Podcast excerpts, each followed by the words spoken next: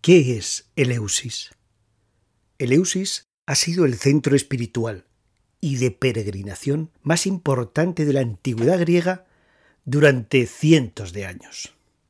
¿Qué son los misterios de Eleusis? Los misterios son una enseñanza y una experiencia en torno a la vida y la muerte. Los misterios quizá mostrarían las respuestas a las preguntas ¿de dónde vengo? ¿Hacia dónde voy? Cerca de dos mil años han contemplado los misterios de Leusis. Según los historiadores, participaron en ellos miles y miles de personas. Fueron peregrinos de Leusis nombres conocidos como Platón, Aristóteles, Pausanias, Esquilo, Sófocles, Cicerón, entre otros. Los iniciados en los misterios pasaron por allí para vivir esa experiencia de morir antes de morir y así no morir jamás. ¿Qué dice el mito de Deméter y Perséfone sobre los misterios? Deméter nos regaló los cereales y los misterios de Leusis después de reencontrarse con su hija Perséfone. ¿Y qué muestra este mito? Entre otras cosas, este mito muestra tres mundos. El Olimpo, o de las divinidades, el Hades, o mundo subterráneo. Y el tercero sería el mundo donde habitan los hombres, la naturaleza. Perséfone, al ser raptada, se separa de su madre Deméter y del Olimpo. Posteriormente permanecerá un tiempo en el Hades y otro en el Olimpo. Une el Hades y el Olimpo. La madre se separa del Olimpo para buscar a su hija y va al mundo de los hombres, donde Deméter enseña los misterios a estos para experimentar su divinidad y ver en el Hades. Los misterios unen al hombre con el Hades y el Olimpo. El cielo, la tierra y el mundo subterráneo quedan unidos. Además, las dos diosas nos enseñan que todo está sujeto a ciclos, formando una espiral infinita. El grano muere para dar nueva vida. En la muerte se encuentra la nueva vida. Mircea Eliade fue un estudioso de los mitos. Es el autor del libro titulado Historia de las creencias y las ideas religiosas. En uno de sus capítulos habla de los misterios. Voy a intentar resumir en este episodio lo escrito por Mircea Eliade sobre estos misterios dice que poseemos una mediocre información sobre ellos. El más antiguo santuario de Eleusis data de la época micénica.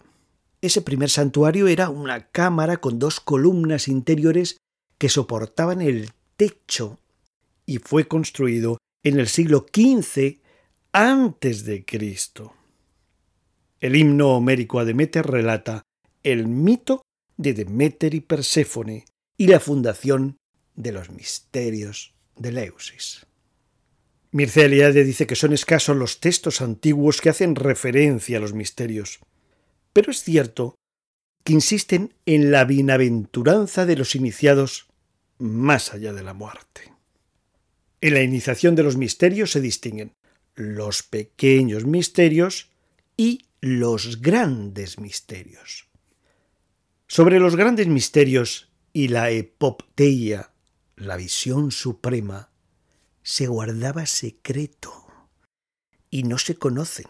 Se prohibía rotundamente su divulgación. Los pequeños misterios se realizaban una vez al año en primavera, en Agras, un lugar de Atenas. Constaban con una serie de ceremonias, ayunos y purificaciones. El trabajo lo guiaba el mistagogo o instructor. También una vez por año se celebraban los grandes misterios, en los que correspondería con nuestro septiembre-octubre. Podrían participar en los misterios hombres, mujeres y esclavos, es decir, todo el mundo. Las condiciones era haber participado en los pequeños misterios, no tener las manos manchadas de sangre, es decir, no haber cometido asesinatos y hablar griego. En los misterios mayores durante nueve días se realizaban diferentes actividades. Los objetos sagrados, y era, eran llevados desde Leusis al Eleusinión de Atenas, que era un templo que se encontraba en esta ciudad. Al día siguiente se celebraba una fiesta en el Eleusinión de Atenas. Después se hacía una procesión hacia el mar. El aspirante llevaba un cochinillo que lavaba en el mar y sacrificaba al regresar a Atenas. Este aspirante iba acompañado de un tutor. Más adelante el arconte rey y su esposa efectuaban el gran sacrificio en presencia de representantes del templo ateniense y de las demás ciudades. Al amanecer se hacía una procesión desde Atenas hasta Eleusis. Al anochecer se encendían las antorchas y se llegaba al patio exterior del santuario. Allí se hacían danzas y cantos para las diosas. Al día siguiente se hacía un ayuno. Posteriormente, las ceremonias que tenían lugar dentro del Telesterion, la sala de iniciación, no tenemos información porque estaba prohibido hablar a los participantes. Algunas ceremonias incluían invocaciones. Es probable que durante el segundo día de estancia en el Leusis, por la noche, tuviera lugar la visión suprema, la epopteia. El día siguiente se dedicaba a ritos y libaciones por los muertos. El último día, el noveno, los mistes regresaban a Atenas. Ahora me gustaría compartir algunas citas históricas sobre los misterios. Los misterios nos dieron la vida, el alimento, enseñaron a las sociedades sus costumbres y sus leyes, y enseñaron a las personas a vivir como tales. Marco Aurelio. Tres veces son felices los mortales, que habiendo contemplado estos ritos, parten para el Hades, pues sólo a ellos les es dado poseer allí una vida verdadera. Sófocles. Eleusis es un santuario común a la tierra entera, y de cuantas cosas divinas existen entre los hombres, es la más reverenciable y la más luminosa. ¿En qué lugar del mundo han sido entonados cánticos más milagrosos y dónde han provocado los Dormina mayor emoción. ¿Dónde ha existido rivalidad mayor entre el mirar y el escuchar? Helio Aristides. Bienaventurado el que ha contemplado todo esto antes de marchar bajo tierra. Conoce el final de la vida, pero también conoce el comienzo. Píndaro. Dichosos entre los hombres terrestres el que los ha contemplado, pues el no iniciado en estos misterios, el que de ellos no participa, jamás gozará de igual suerte que aquel cuando después de la muerte descienda a la oscuridad tenebrosa. Himno a Demeter. El santuario de Leusis estaba destinado a la celebración de los misterios. El edificio más antiguo era una construcción rectangular con dos columnas interiores y un vestíbulo. Fue edificado en el siglo XV a.C.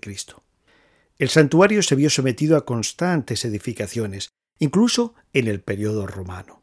Por una parte, nuevos elementos arquitectónicos y por otra, remodelaciones de lo ya construido. Todo el esplendor tan conocido sobre la Grecia antigua no había comenzado cuando este santuario se construyó. El mito de Perséfone procede de una tradición agrícola prehelénica. Demeter ya era adorada mucho antes de la llegada de los olímpicos. Posteriormente se le dio una genealogía y se dijo que era hija de Cronos y Rea y hermana de Zeus. Su culto arraiga y se extiende por Ática, la Grecia continental, el Peloponeso, Creta, Sicilia, Magna Grecia, Asia Menor, Chipre, etc. Este culto comenzó 1500 años antes de Cristo y prácticamente desaparece cuando el emperador romano Teodosio I, en el 392 después de Cristo, prohíbe todos los cultos no cristianos e impone la oficialidad del cristianismo. Será en el 396 después de Cristo cuando Larico destruirá el santuario de Leusis. Ahora comparto una breve inspiración que he titulado Las dos diosas. Venerable Demeter, susúrrame al oído la palabra que revela. Oyéndote, me cautivas. Augusta Perséfone, soberana de la vida, reina de la muerte. Divino soplo de esperanza magnánima, abriendo el dichoso destino a los confiados mortales. Invocándote me deleito, agradeciendo te honro. Excelso nacimiento de la interna semilla que se elevará a la eternidad. Nada más por hoy y hasta pronto.